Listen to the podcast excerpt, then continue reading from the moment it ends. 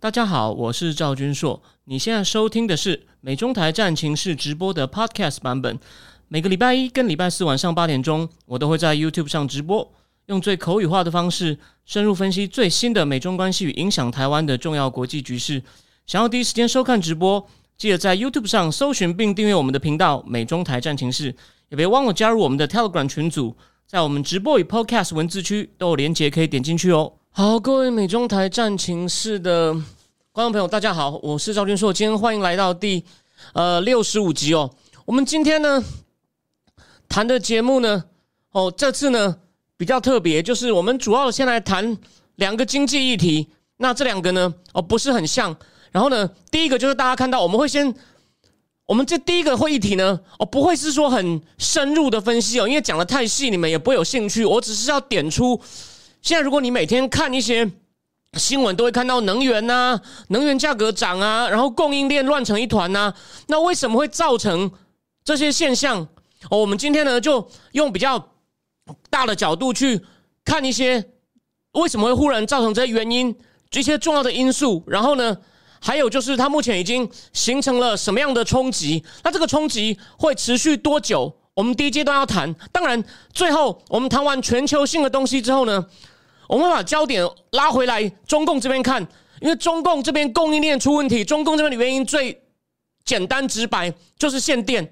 那限电的冲击，我们要做追踪报道，所以我们在第一阶段先讲全球，再讲中共。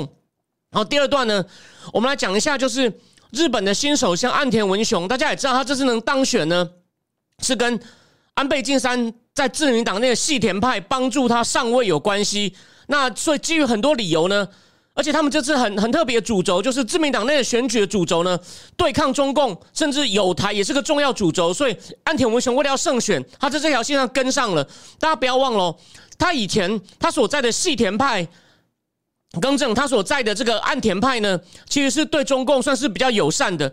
他当外长的那四年八个月啊，其实改善了跟中共的关系。就他本人虽然没有到亲中，可是呢，他其实那时候因为安倍跟习近平闹得很不愉快。哦，当然，这也不光是安倍的问题，这算是前面那个民主党留下来的问题。然后安倍跟习近平弄得很不愉快，大家记得，习近平跟安倍握手的时候，那个、那个、那个抽那个塞宾，那个塞宾有没有？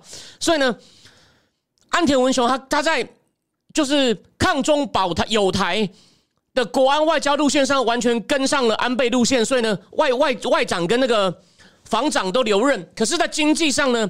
他会走一条跟安倍经济学很不一样的路线，所以我们第二阶段呢会很简单的重复一下什么是安倍经济学，然后为什么安倍经济学基本上不能算很成功，虽然说有一点成效，那所以呢日本的经济问题还是很严重，岸田要怎么样来突破，这可能是他执政真正的亮点。好，那最后呢大家应该也知道，中共第三季的 GDP 出来了。中共第三季的 GDP 出来了，所以呢，我们最后很快看一下中共第三季的 GDP 数据。Overall，先讲一下，Overall 是不好的。那我们会来看一下它的含义。OK，好，那今天呢，我们现在就回到第一个话题，我们就回到第一个话题，就是全球的这个全球的供应链，全球的供应链到底出了什么问题？其实我先讲答案哦。为什么现在会乱成一团？因为疫情的时候掉太多，然后后来现在发生急转弯，所以呢，你等于要来一个大 U turn，虽然目前转不回来，当然这是最直接的原因，还有很多其他的。那我们现在面对的情况呢，跟美国当年金融风暴完之后可以说是完全相反。为什么？美国金融风暴呢，房地产价格崩跌，所以你买房子的那时候就随便贷款。那时候美国有个笑话哦，现在啊，你要从银行，你要。就说你要从银行拿到拒绝贷款，比要拿到贷款还难。听听清楚哦，我要我要拒绝银行给我贷款，比要从银行拿到贷款还难。他们那时候审核房屋贷款非常的腐烂，而且呢，审核额度也很高。像比如说有一个人，他说我是一种民俗音乐的歌手，那他为了怎么他要怎么证明呢？他就穿了一个很奇怪的民俗服装，站在站在路边拍一张照片，银行就审核哦，就给他很多贷款。可是后来，然后呢？他们如果房价继续涨，他们还可以再把房贷再拿去做第二次抵押。就后来房价开始从二零零七开始停止涨，到二零零二零零七开始下半年开始跌，然后呢，二零零八开始。很多跟房房房贷连带的那种叫做 mortgage-based security，就是以房贷为抵押证券，我开始价格大跌，有些开始违约，然后就开始启动我说的从 b e a r s t o n 开始倒，强迫摩根大通接收，然后再来各家开始出问题，一直到雷曼倒掉之后呢，大家就开始所谓的去杠杆，家庭减少债务，家庭减少债务，虽然政府有去做一些救援，可是呢，民间。那些钱大部分被华尔街吃走，民间减少债务，然后呢，企业要找人也很容易哦，薪资也下降。可是现在哦，反过来了，我们就先把所有的原因都列出来，就主要触发的是疫情。可是疫情之后呢，大家也知道吗？政府大撒钱，美国政府加上川普时代的已经丢了十点四兆美金下去了，所以呢，大家的户头都很有钱，甚至还不急着出去工作。所以大西洋杂志还出了一篇文章，他们现在有个。很好笑的那个，很好笑的名词，新名词叫做 Great Resignation。因为美国会什么 Great Depression 嘛，大萧条，或者是大家怀疑拜登上台会 Great Reset，现在要多一个新名词 Great Resignation。好，所以呢，现在需求在疫情稍微趋缓以后呢，大户头有钱，当然就会急速上升，所以就跟不上了。可是我刚讲了，因为大家户头很有钱，又不急着找工作，所以呢。又找不到足够的卡车司机，所以你供应也跟不上。你想想看，这个还需要什么很高的经济学知识吗？政府给你钱，户头有钱，之前关在家里不能消费，现在户头有钱又可以又可以出门了，你当然会想消费。但另外一方面呢，要把货送到地点的那个货，很很一句很多理由可能送不来，我等下来讲。但最后一里路就是把货送到仓库或送到卖场的自行车的卡车司机。也不够了，所以需求增加，供给赶不上，这不是灾难吗？这是为什么？美国九月通膨已经达到五点四，十三年来最高。所以我那时候之前不就跟大家讲说，大家不要小看通膨，绝对不只是一时的。因为我我在几个月前就告诉大家，我甚至举个理由说，他就是一个拜达尼号在带带美国去撞山，就是我我已经那时候已经看到一些很大的因素会慢慢发挥作用，然后拜登还继续撒币。这不就火上加油吗？这个根本不需要很高深的经济学知识，你用你的尝试，你用你的尝试就知道现在是怎么回事。好，那我继续讲其他原因哦。所以呢，你看嘛，所以现在最热门的新闻是什么？在西岸的两个港口，洛杉矶跟长堤，货轮开始大大排长龙哦，不是大排长龙哦。据说九月十九，今年的九月十九，塞了七十九艘船在那里排队，是历史记录。所以美国现在急的怎么办呢？拜登开始着手协调了，要这两个港口呢，要改成一天二十四小时。然后呢，因为他目前运作只运作十六个小时，一周七天要变 seven eleven。可是呢，他们说我们的配套措施能不能跟上，哦，都还是问题。甚至他们要在港那边呢，重新弄一个更大的卸货柜的区域，不然连货柜都不够摆了。你就知道。很多基础建设跟不上，当然这个就不能算在拜登头上。所以说他说搞基建也是有道理，但大家不要忘了，他基建的那个金额太大，我有批评。可是真的是纯粹基建的部分，不是跟基建无关的部分，共和党也赞成哦，只是他弄太大。好，再给大家个有趣的数字，其实哦，这个港啊，为什么港现在会需求不够呢？大家可能想不到，二零一九年第四季哦，洛杉矶的港。货货运量掉了百分之十六，你知道为什么吗？川普的贸易战在发挥功用了，因为从亚洲来，而且是中共那边来的船，一定只能在西岸靠岸，你不能去东岸，你去东岸要多十天。所以呢，我刚刚讲的 Los Angeles 跟 Long Beach 两个港，大概都是都是将近百分之，呃，都是将近百分之五十。都是百分之五十，都是从亚洲来的货船。那最后的一定以中共、越南哦为大宗，所以它二零一九第四季掉了十六，二零二零的前五个月货运量因为疫情又掉了百分之十九。那现在呢？现在呢？忽然忽然急速逆转，你想想看，那那当然当然就会谁能够 handle 得了？所以我的意思是说，当然这个东西政府应该要有所准备。结果呢，美国政府现在就是我不知道他们准备的怎么样，细节我不会知道。可是呢？你这时候就应该，你的支出就要小心了，就不能火上加油。可是我们的老人，我们的伟大的老总统，可能在地下室待太久，完全没有 realize 到，right 没有 realize 到这样的事情。好，那再来呢？那再来，可是呢，大家要注意哦，就说疫情。可是呢，你现在需求增加，可是你供应跟不上啊！我说我，除了货车司机不够，我这还是最后一里路。我前面因为 Delta 病毒，亚洲很多工厂也暂时关闭啊，像越南，越南很多工人都回家啦。然后呢，而且在富裕国家，移民被暂时终止，所以现在美国也是在美国的那些货运公司都在游说参议员说，赶快请那个美国那个主管移民的放宽这种移民签证。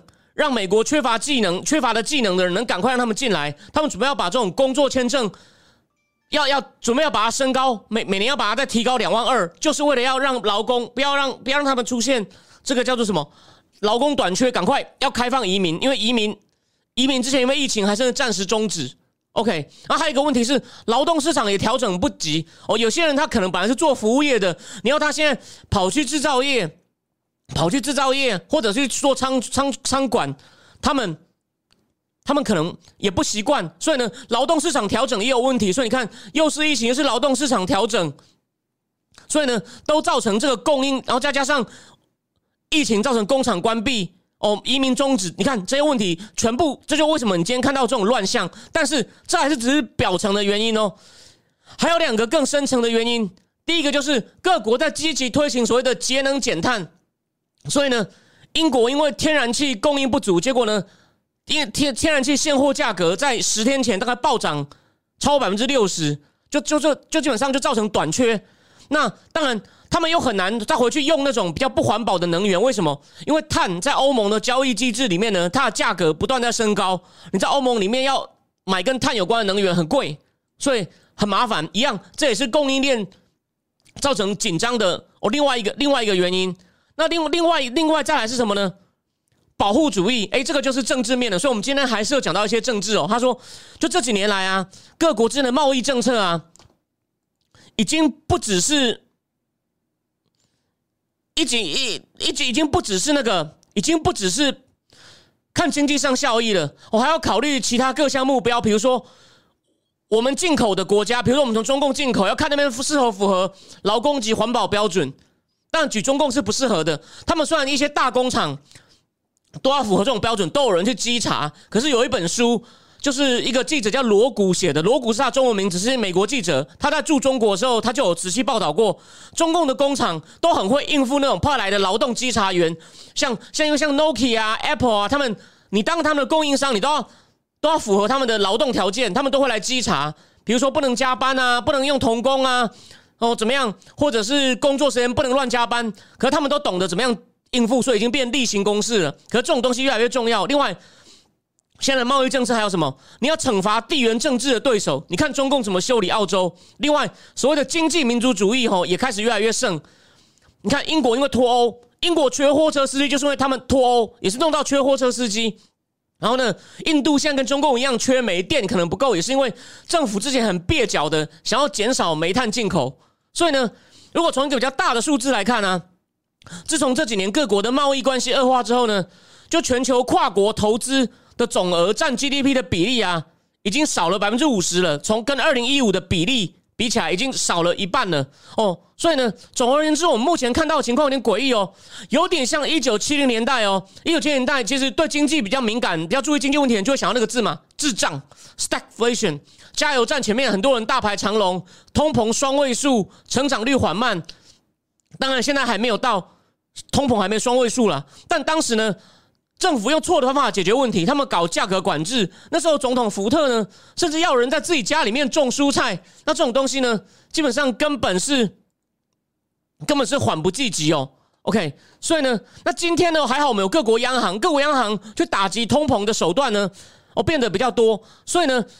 总而言之，就说我现在刚讲这些乱象，短期内都还会持续作用哦。所以呢，供应链更紧，然后东西更短缺，物价绝对会上升。虽然就说会恶化到像当年那种两位数通膨的机会不大。所以美国当年后来是派那个硬汉的，刚死掉那个快一百岁的联储会总裁福克尔，他的传记中文中文版也刚出嘛。他那时候把美国利率拉到百分之十几趴，才把通膨压下来。OK，那除了。我们有央行比较懂以外呢，像联准会不是一直说了，美国联准会一直考虑要缩表吗？可能要缩表，是吧？然后第二就是能源价格在冬天过后渴望会下滑，冬天过，然后再来，他说还有一个原因是，明年如果这个武汉肺炎的疫苗打得更多，或者是有新的药，据说不是可能会有口服药吗？就是说，如果这疫情能得到有效控制的话呢，工厂忽然停工的情况就会好很多，就会好很多。然后明年呢，各国的经济措施呢？经济刺激措施也不会，也不会在那边大傻逼了，所以呢，大家也不会说，哎，账上忽然多了很多钱，我就想消费。美国跟英国可能还要考虑加税。那美国民主党因为这个大支出法案呢，也要积极的加税，这是个头痛的问题。我们有机会再仔细谈，因为这个加税很可能就会打击到美国的经济成长跟复苏哦。那还有一个最最敏感的议题，就是我们反复讲，所以今天今天暂时不讲的，就是中共。如果你看中共的泡沫如果破掉，也会造成。需求减少，哦，还有就是现在因为看到这个供应链很多东西短缺嘛，已经有开始很多新的投资，那这种新的投资也会带来更多的产能跟更高的生产力，所以这些呢都是有机会去缓解，所以我们不会像七零年代痛苦了好几年，那时候大家不要忘了还有石油危机，所以呢就石油危机这种大排长龙，物价上涨，然后呢政府大撒钱，但是呢就只造成通膨，然后呢也没有。把成长率拉高，OK，那时候就是变成 stagflation。那我们现在重蹈的机会哦比较小，这应该是短期的乱象。不过呢，有一些长期性的隐忧还在。为什么呢？第一，如果这个推动绿能转型不顺利啊，很多政府还是要放松排碳的上限，重新靠比较不环保的能源，就像中共现在这样嘛。所以呢，你这样呢，你这样搞就会造成能源成本升高，那经济成长就会下滑，所以还是有风险在。哦，然后另外呢，就是。你如果现在因为这种供应链紧张带来短缺，政府又有可能搞保护主义跟国家干预，比如说把现在的错呢，为了怕人民把气发到政府头上，大家不要忘了，现在 有人还恶搞拜登哦，他在机场请机场广播说，我要找 Mr. Empty Shelf Joe，就是空货架拜登先生，空货架乔先生，请请赶快到哪里去跟你的朋友见面？Empty Shelf Joe 就是拜登现在新的绰号，他让美国很多地方。因为货车司机送不到或其他因素，其他因素基本上呢，很有有一些货品哦，其他地方买不到了。像有人就说，美国有那种很很漂亮的娃娃屋，一个很贵，要两百美金的，就那种。就管理这种娃娃屋进货的人，就跟《金融时报》访问，就说：“我要建议消费者，你如果发现附近的玩具反斗城还买到，赶快去买，因为我们也不知道下一波什么时候会到。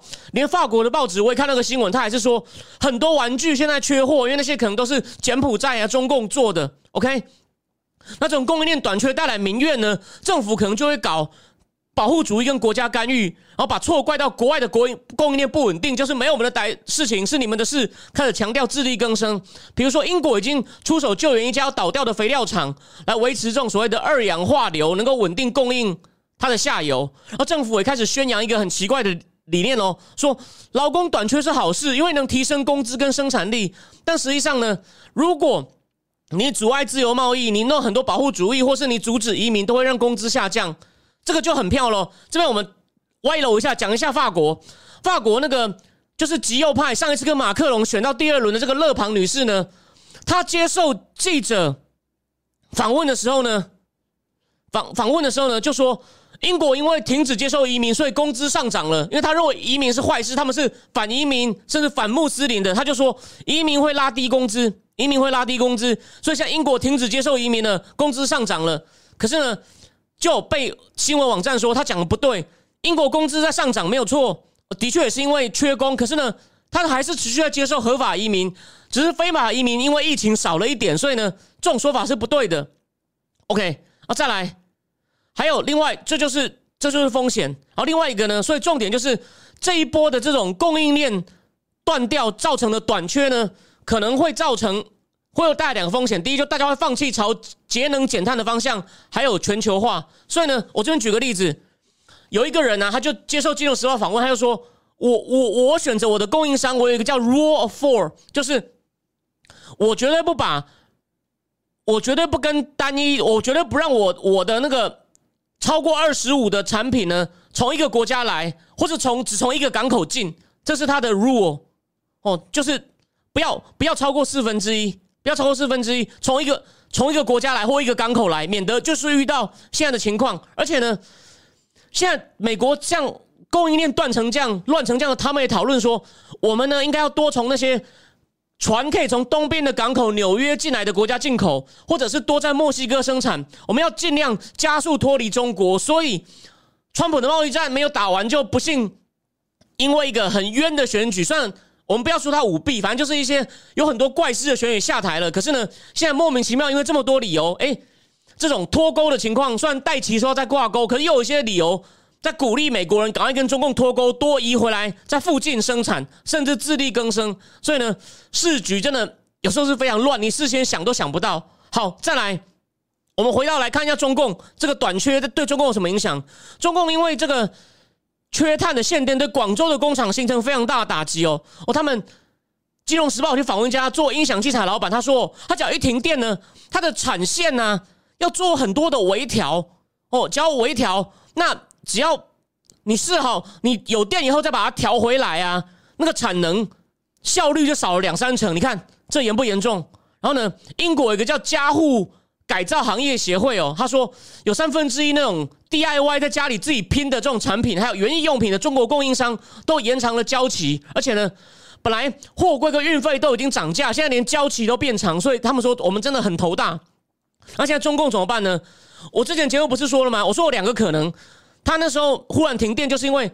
电力厂商的人大部分不是习的人嘛，所以他们现在没那么贵，他发电发一度亏一度，不能涨价，所以他很不爽啊，有点像经济政变，我们就来罢发电，看你怎么办。所以果然，中国一方面要煤炭全力增长，一方面呢，他们也同意让电价可以涨喽，最高可以涨百分之二十，所以他们经济政变终于成功了。所以，我那时候的第一个解释是比较有道理的。然后他们还要求所有用煤炭发电的电厂，把电呢先卖到批发市场。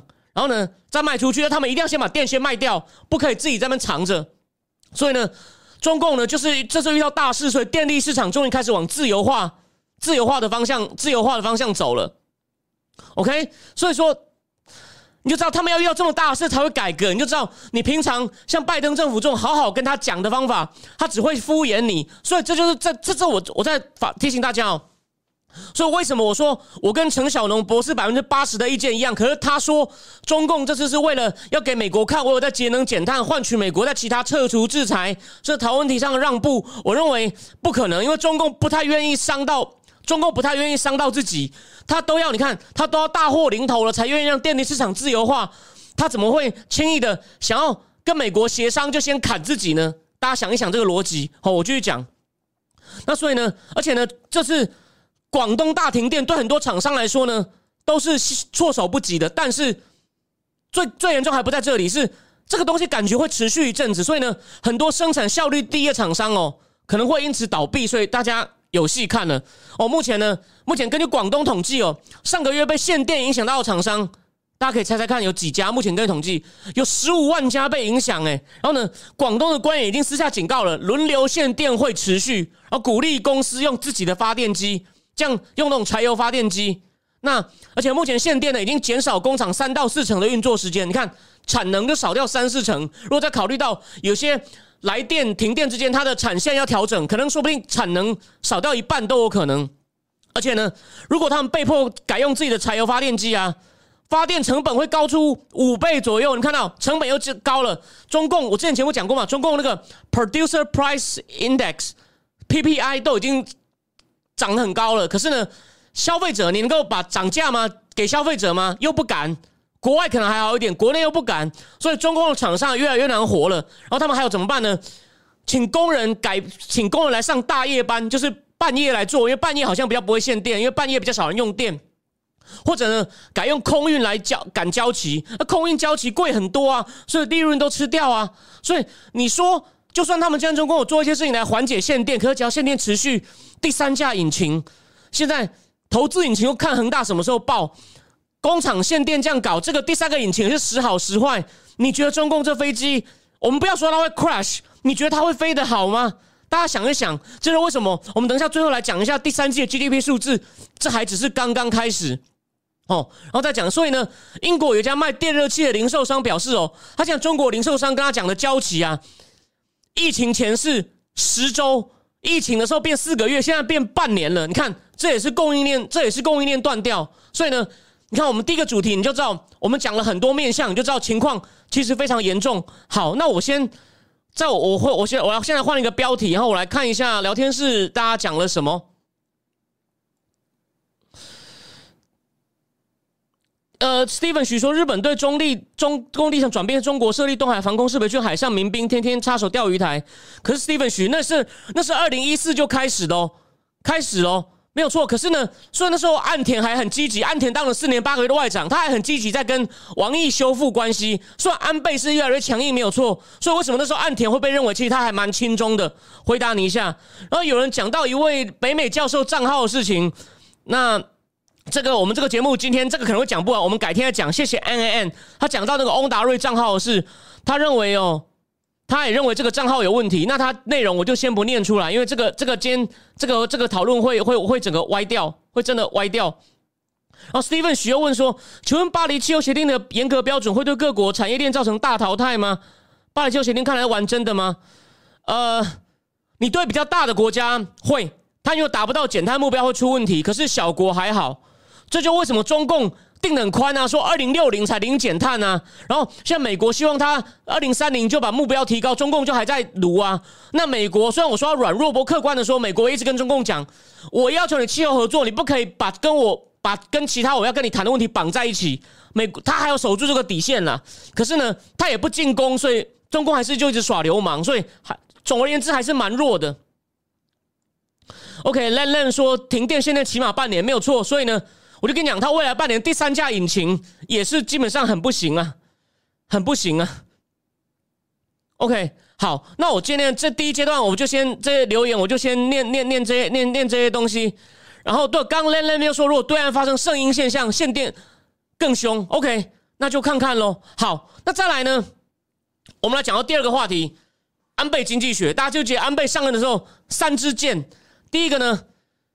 央行也是跟美国一样搞量化宽松，拼命买更多公债，放更多货币。第二，让日元大幅贬值，增加出口。第三，结构改革。那安倍经济学的目的是什么呢？他想要创造一个正循环哦。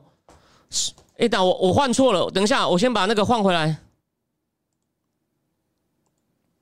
好，他安倍经济学他想要创造一个正循环，就是基本上是这样哦。因为日本那时候泡沫经济的时候破掉的时候呢，有很多坏账，所以那时候台湾的台独大佬顾宽敏的儿子顾朝明是日本最优秀的分析分析师。他他说他平常不上电视，他那是特别上电视呼吁要赶快注资去救坏账。就后来因为不救坏账，很多僵尸公司也不敢让他倒。你你你那些账上那么多坏账，然后他也就很难投资，然后呢就很难创新研发。后来呢就被韩国赶上了。有没有？因为东西太贵，然后很多公司又不倒，创新能力变低，所以你看到日本的大公司排名，新公司非常少，所以呢，僵尸公司，僵尸公司活在那，就活在那里。然后呢，银行不愿意放款，企业与家庭不愿意借贷，然后呢，缺乏信心，他不愿意借贷，然后呢，然后呢？每年大家也也不愿意借贷，也不愿意多消费。物价虽然没有跌很严重，每年跌百分之一。那你想想看，如果你是公司主管，你每年跌百分之一，你的计你你公司的计划理论上要成长，你每年跌百分之一，这国家等于是牵涉到慢性自杀。而且呢，你越知道每年物价会越来越便宜，你干嘛？你消费会减少啊！就现在一个恶性循环。所以安倍想打破，他就要大傻逼。要大傻踢大傻币，制造通膨预期，虽然这通膨预期始终没有拉起来。第二，他为什么让日元贬值，大幅增加出口，让企业获利增加，企业获利增加就会让人民加薪。第三，有一些结构改革，比如说类似郭董的零到六岁国家养，让妇女养孩子比较方便，他们比较愿意出去工作。还有股东改革，他这样哦，日本大公司都交叉持股，然后呢？很多决策不透明，所以呢，他开始鼓励公司，比如说公司董事会要有一半是独立的董事，要很多文件要改英文，然后呢，决策要更透明，然后呢，要要求股东的报酬率，因为传统日本企业会怎么讲？他说，我们不只是我们的企业文化跟美国不一样，我们不只是对那个 shareholder 负责，我们是对整个公司的 stakeholder。这边的 stake 不是股票，stakeholder 是什么？我们的供应商、我们的客户、上下游、我们的社群、我们的员工，这些都是我们公司的 stakeholder。所以你不能纯粹从财务、股票的观点。来要求我们公司改革，但是还有像做假账的，像 Olympus，或者是用不透明的方法帮自己加薪的，大家就那个倒霉鬼卡洛斯高恩，他的薪酬因为不透明，从私人飞机降下到东京被抓起来，后来逃掉了。虽然当然他做的事情是有点灰色地带，不过重视他说会把直接把人抓起来，那真的就是存心要整他。这牵涉到日常内斗，当然那不是我们今天的主题，OK？所以呢，安倍倒是蛮积极推动这种公司治理的透明化，让推动股东积极主义，股东积极主义。可是呢，好，那可是再来哦，我现在要讲喽。可是重点是什么呢？这个日本的通膨预期始终拉不起来。日本的这个新的，他们那时候安倍也换了一个那个央行总裁嘛，本来前面那个素水优好像。反对这种大撒钱，新来的叫黑田东彦，他背后有一个是日本被认为有可能拿到诺贝尔经济学奖的耶鲁大学经济学教授，叫滨田宏一哦。这个大家不要忘了，日本人什么诺贝尔奖都拿过，文学奖也有大江健三郎，和平奖好像有那个佐藤荣作，我忘了具体名字。物理化学科学更是一天到晚在得，今年其实又得一个真锅先生嘛，虽然他是旅美的，可是就是可是。他就是经济学奖没有得过，那这个滨田弘一就他是黑田东彦是滨田弘一的学生，滨田弘一也跟安倍讲你要这样撒，可是呢，这种通膨预期始终没有拉起来，然后呢，物价，所以因为物价不能物价不高，不物价拉不起来，企业获利不高，我不敢加薪，大家也都不消费，然后呢，银行也不敢大胆借款，所以还是陷在里面，还是陷在里面，而黑田黑田还是。黑田东应该还是总裁，应该没有换人。前一任叫素水优，现在这任应该还是黑田。有换的话，我应该会知道。我应该没讲错了，我应该没讲错。好，继续讲。所以啊，岸田，岸田这次，岸田这次要怎么玩？岸田要这样玩。他说：第一，有关这个股东股东行动主义呢，就是大公司的公司治理规范呢，比较小的公司不要适用。我们不要用同一套规范来规范所有公司。他觉得小公司跟地方有很强的连结，我们要让他们有更大的治理自由度。我们不要拿这些东西来要求小公司。所以，哎，这很有趣哦，就是这等于就是把安倍的经济这个结构改革、日本企业结构改革把它弄掉。然后第二个是什么？第二个是他要帮那些照顾老人、照顾小孩的人加薪。哎，这个很妙，就是要提升薪水。你你企业不加，那我把这些照护的人加薪，让他这些因为这些在日本的行业，日本那么多老人。或者是安倍已经补助照顾小孩嘛？他把这价格拉高，就有一部分薪水比较高。再来，如果企业愿意帮劳工加薪，会有税负的优惠，会有税负的优惠。OK，所以你看到没有？哦，这边补充一点哦，安倍经济学呢是有让股市重新涨起来，可是跟台湾很像。你日本真的有买股票的人蛮少的，所以变成反而扩大了贫富差距。贫你你。安倍把股票行情炒起来，所以少数买大概两成的买股票的人变得更有钱。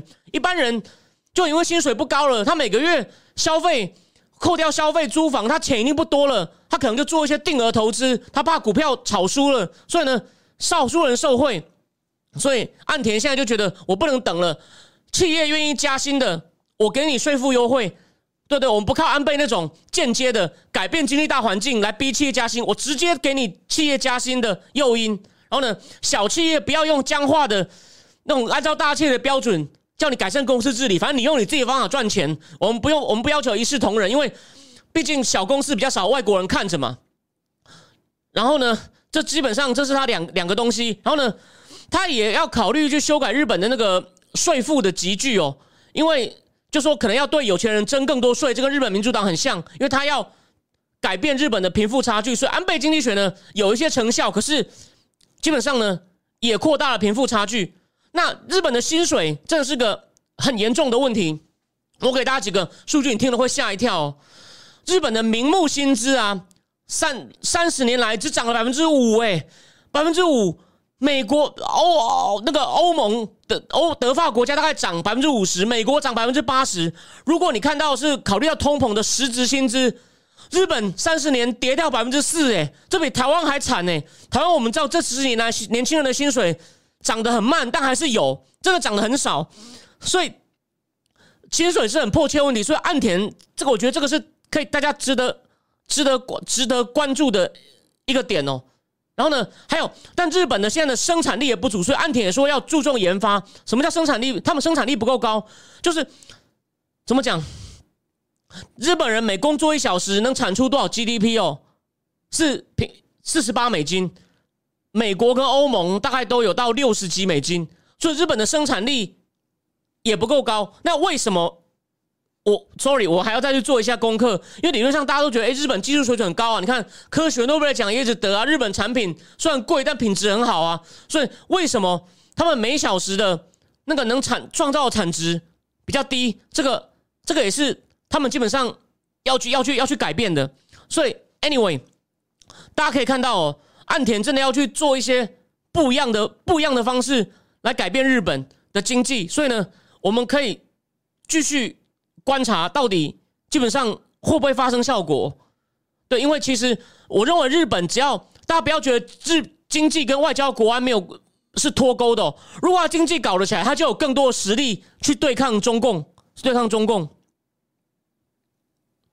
哦，K 称说日本在 IT 产业根本放推，我知道日本 IT 产业，I IT 产业不太强。然后 K 城也说，日本以前都不跟世界接轨，但现在慢慢改善了。他们自己说了，我们是加巴拉哥群岛啊，就很像达尔文去加巴拉哥群岛看到很多其他地方没有的生物啊。日本人还在看报纸啊，还用很多 CD 啊。所以 Tower 唱片厂在全世界关的差不多了。涩谷那家好大哦，我五六年前跟我老板在出差，我带他去逛，我们就逛到逛到五楼去。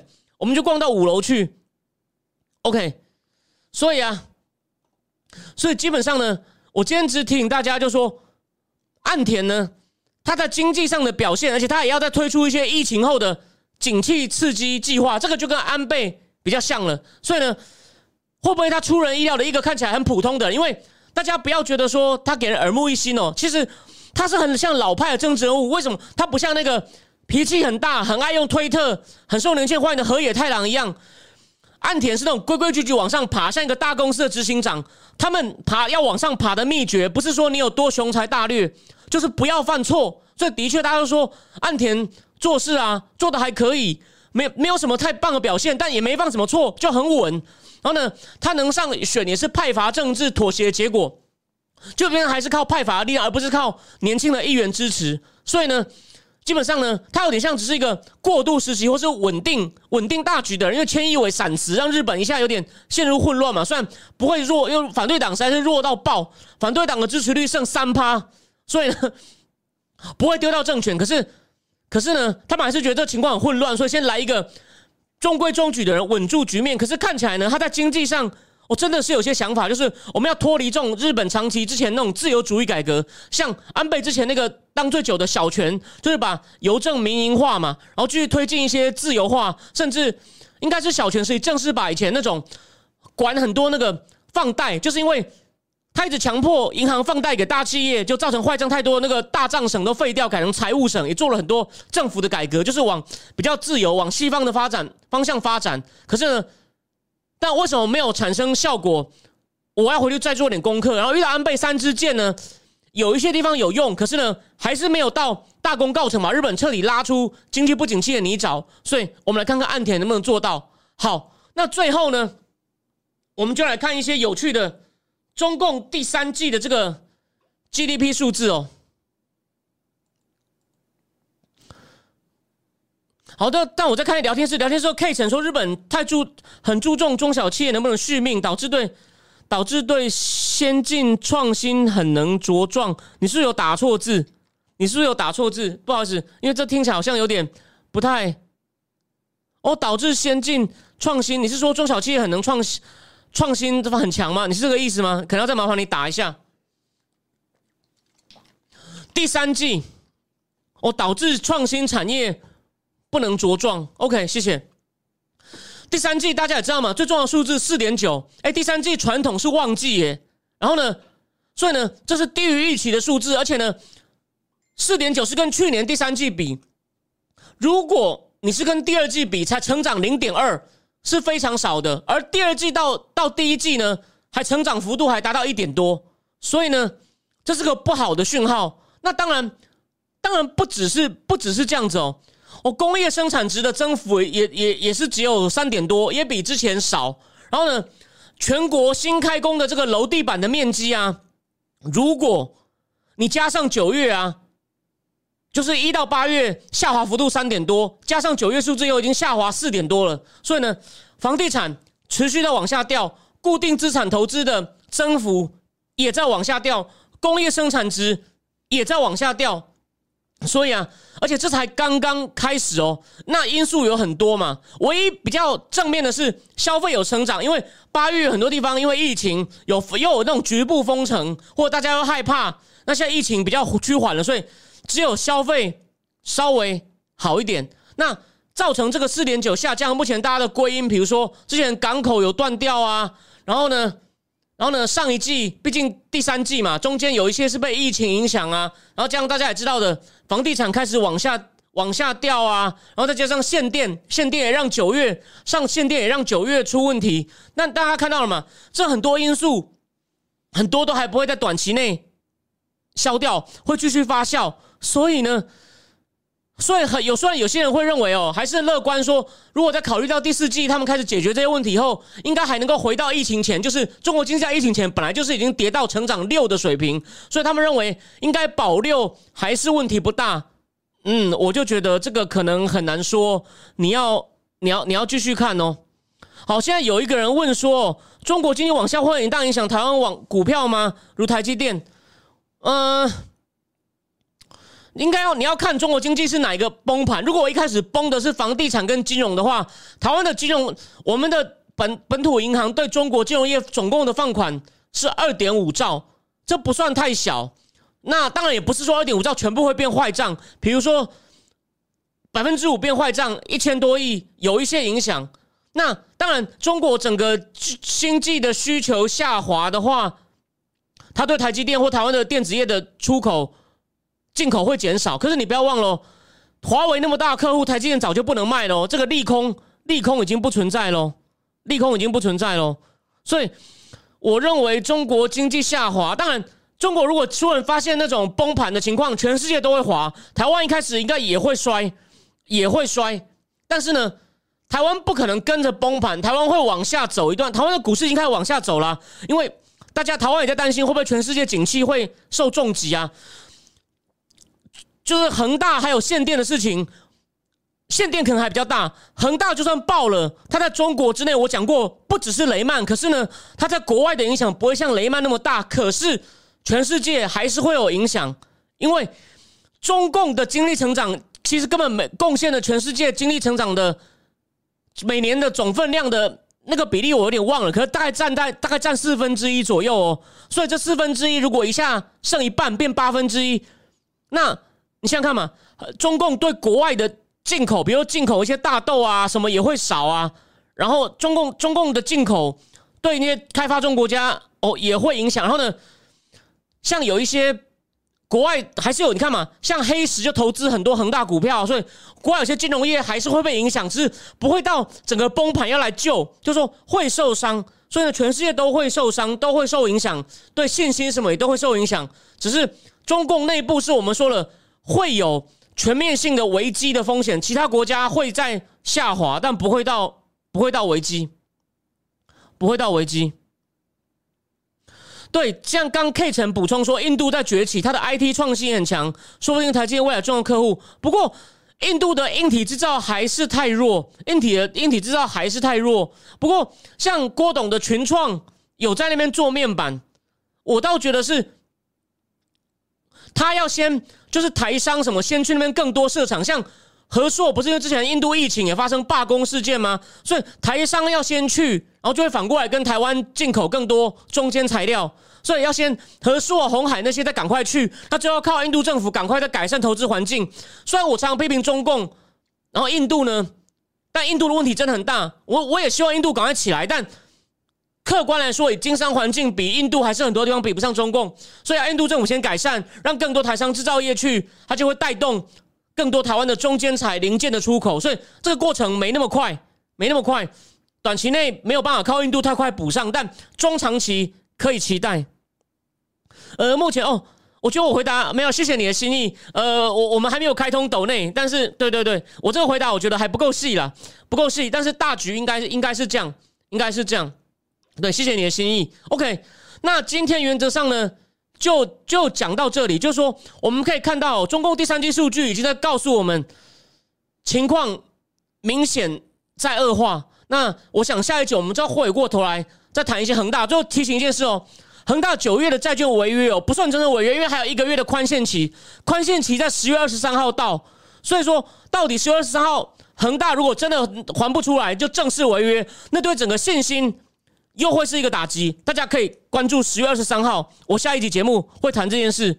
好，这个最后看一下，N N 说，本来担心恒大崩盘会造成全球危机，是因为目前已经软，很多外资在慢慢说了，如果爆了，主要是影响内幕以及跟中共有贸易关系的产业，大家只要把供应链转走就可以疏解了。这个这个对我可可以这么可以这么说，对，就是如 ann 讲的，主要是内部，外部会受影响，但不会到崩盘。但内部这个可以爆到非常非常大。所以，所以我最后讲一下，所以我知我在别的地方曾经帮大家数过，中共十大房地产开发商欠了快五十兆哦。然后呢，只要有，就最后提供一个数据给大家，中共目前怎么讲？他。它好像带给营建商的大概在十十兆，带给房地产业是十五兆。哦，这两个可能我有搞错，但总共是二十五兆，好像是带给二是带带给他们二十五兆，大概是这样。然后呢，但前十大开发商欠了大概欠了大概五十兆，所以呢，只要有只要有这五分，他们只要有五分之一的这个东西出问题啊。基本上，银行银行就很危险，银行也会很危险。前十大总共欠债就快五十兆台币了，所以我的意思说，他不太敢救啊！你一救，你从哪里去变出那么多兆？你那么多兆这样撒下去，那不就或者是你要银行吞，你要替银行吞那么，就是你五十兆，假设是五分之有问题，你要银行一下吞十兆台币的损失，那会有连锁反应，他只好跟其他人收贷款，这样子一下经济成长，你看哦。你要他吞十兆的，你要他吞十兆的不良贷款是将近两亿人民币，GDP 就少两趴哎，那他吞这十兆，他只好跟别人收贷款，害其他人也开始被影响，这样至少一下子一来一回就三四趴了，经常少掉三四趴，虽然没有到崩盘，很严重好吗？很严重好吗？对啊，或那如果你用银行大傻币啊，那就这样。国内我我前面讲过嘛，中共的那个生产工厂成本已经一直在拉高了。那如果你又在大傻逼，那不就又通膨，人民生活更苦，又停电，所以处处是危机。虽然它怎么会怎么会不会爆或怎么个爆法还很难说，我们就继续看下去吧。我想下一集我们会有个会有一边再回来谈中国的政治经济现况。OK，那今天就讲到这边。好，最后讲了，谢谢。对我在方格子有个专栏，如果你愿意请我喝咖啡的话，你可以订一个月。